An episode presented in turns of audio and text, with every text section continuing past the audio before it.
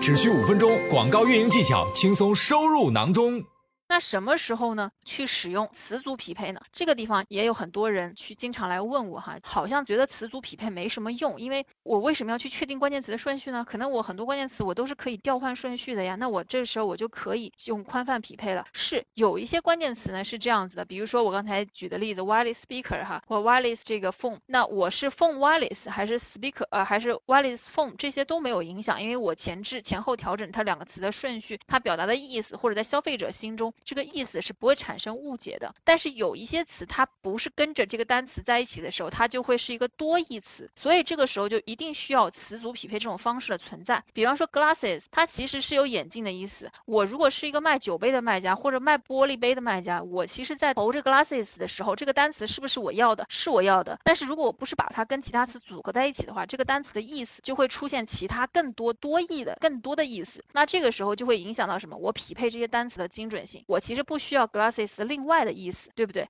它有眼镜，它有玻璃，它有酒杯，各种各样的意思。所以我只需要它其中一个意义的时候，我需要把它跟相应的其他的词组在一起进行短语的匹配。比方说 wine glasses 或者是 glasses bottle 这样子的词就可以确认，OK，glasses 在这里面是玻璃玻璃杯的意思。所以这种情况之下就需要使用词组匹配，就是当你的产品的那些核心词容易产生多种意思，或者是这个两个单词是一个专有名。词的时候，你需要使用的是短语匹配。你要保证的是，这个搜索你的这个词的这些消费者或者是客户，他是你想要的那一群客户，而并不是想搜别的啊，搜眼镜的人，你把他抓过来了。就这种情况之下呢，你适合使用短语匹配。那短语匹配呢？这种情况之下，不光光是在这个时候去使用短语匹配这么简单，你也需要在使用短语匹配的同时呢，最好能把这个单词带有歧义的这个单词把它否定掉。比如说，我们用 wine glasses 来说明哈，我投了红酒杯这个词，但是我知道 glasses 这个词其实是有其他意思的，那我可以用词组辅词组匹配匹配 wine glasses，同时我把否定精准，